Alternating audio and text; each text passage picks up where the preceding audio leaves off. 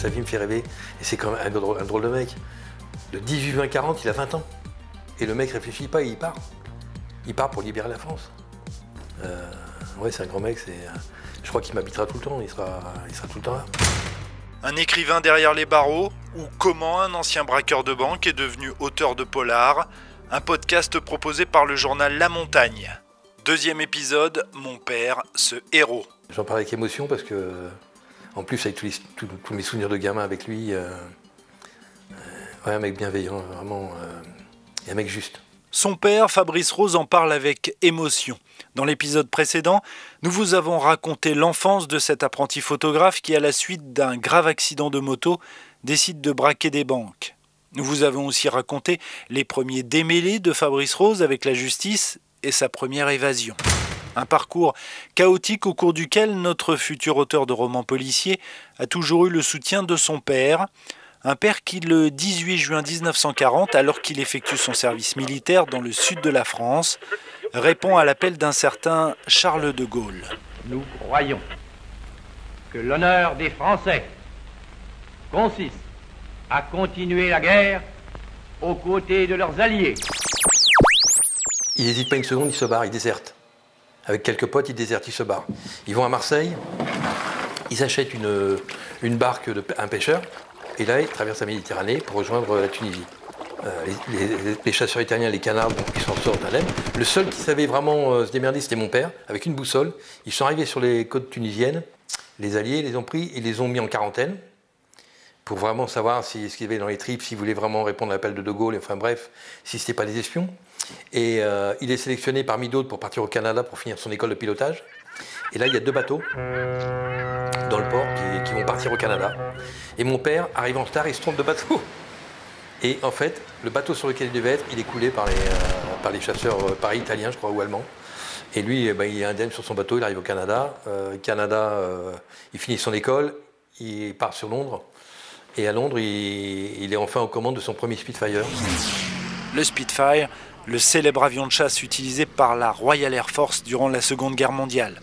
Et c'est aux commandes de son engin volant que le père de Fabrice Rose se fait quelques peurs bleues. À deux reprises, il est abattu. À chaque fois, il s'en sort.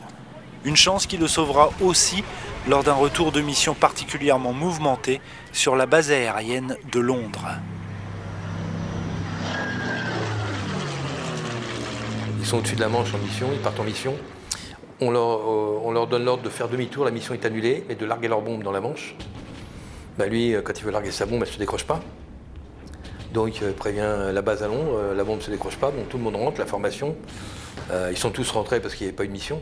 Et finalement, bah, ils voient les pompiers qui arrivent, hein, quand ils tournent au-dessus du truc, ils voient les pompiers, tout ça, les ambulances. Il me dit, bon, ça va être dur de se poser, mais je vais me poser.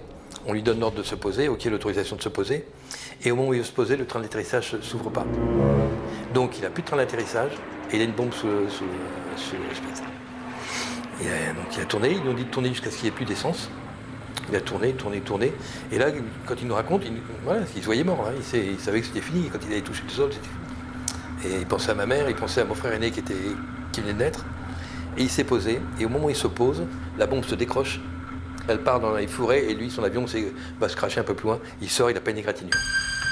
Le sourire aux lèvres, Fabrice Rose se remémore les bons moments en compagnie d'un père qui est à l'origine du seul bon résultat scolaire de son fils. Mon père, il y a deux personnes qui l'admiraient, c'était euh, Napoléon et puis euh, De Gaulle. Je vous ai compris Et j'ai fait une disserte sur, enfin une rédaction sur euh, Napoléon.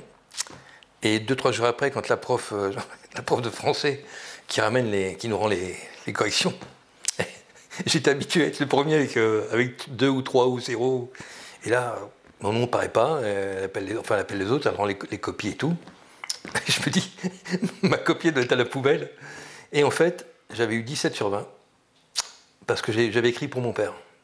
Pas pour l'école, pour mon père. Et elle m'a même pas demandé si c'est moi qui l'avais écrit ou pas. Elle n'a pas douté une seconde. Elle m'a dit Je sais que c'est toi qui l'as écrit. Euh, et tu l'as écrit pour ton père. Ouais, parce que j'avais dédié à mon père. Et euh, ouais, c'est la seule, seule bonne note à deux chiffres que j'ai eu dans toute ma scolarité. Mais ce père tant admiré va devoir payer l'addition lorsque son fils est incarcéré en décembre 1973 pour avoir braqué une banque avec deux complices. Près de 50 ans après les faits, Fabrice Rose n'a toujours pas digéré la décision du tribunal. Ce qui m'a choqué, c'est que mes deux complices, c'est les fils ouvriers. Moi, j'ai le fils de quelqu'un qui avait les moyens. Ce qui fait que c'est mon père qui a dû rembourser pour tout le monde. Et à l'époque, la première banque qu'on a fait, on avait pris, je ne sais plus, 6-7 millions anciens. C'est pas énorme, mais bon, pour nous, c'était bien. On était 10 à 18 ans. Mais bon, mon père a dû rembourser les 7-8 millions. Outré par la décision du tribunal, Fabrice Rose décide de rembourser son père jusqu'au dernier centime. Pour lui, c'est une question d'honneur. Et Fabrice Rose ne cache rien de ses intentions lors d'une discussion surréaliste avec le directeur de la prison de Gradignan une semaine avant sa libération. Nous sommes en décembre 1976. J'avais demandé une permission pour passer Noël avec mes parents? Euh, on, me l'a refusé. Parce qu'on me trouvait trop, trop révolté en prison. Bref, il m'a resté une semaine à faire. Hein.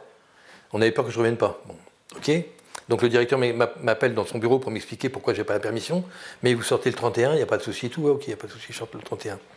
Qu'est-ce que vous allez faire Je dis, je braquer une banque. Pourquoi? Pour rembourser mon père. Je suis sorti le 31 décembre 76, j'ai été braqué euh, fin janvier, un mois après, un truc comme ça, braqué une banque tout seul. Pour rembourser mon père, je suis venu avec l'argent. Mon père m'a dit euh, Je ne veux pas ton argent. Mon père a refusé l'argent. Et j'avais été braqué pour le rembourser. Et euh, puis bon, j'étais reparti dans le truc. C'est reparti. C'était reparti. Mais je n'imaginais pas, j'ai vachement mal vécu ça, qu'on fasse payer mon père. Dans le dernier épisode de ce podcast, nous évoquerons la passion de Fabrice Rose pour les livres et pour l'écriture. Lui qui désormais est auteur de romans policiers. Tel père, telle fille, qui raconte l'histoire d'un braqueur de banque prêt à tout pour sauver sa fille, a été publié chez Robert Laffont en janvier 2020. C'est super d'écrire. Ça te donne peut-être encore plus de liberté quand tu lis. Euh, parce que là, tu, crées ce que tu veux. Quand tu, écris, tu crées ce que tu veux. Quand tu lis, bon, bah, tu es, dans ce que l'auteur t'a offert, et, ou l'autrice. Euh, T'écris, ben, limite, tu peux partir où tu veux. Hein. Tu as une liberté absolue. Surtout sur un roman, une fiction. Et c'est là que j'ai commencé à me dire, ouais, tiens, je vais, m'amuser à écrire.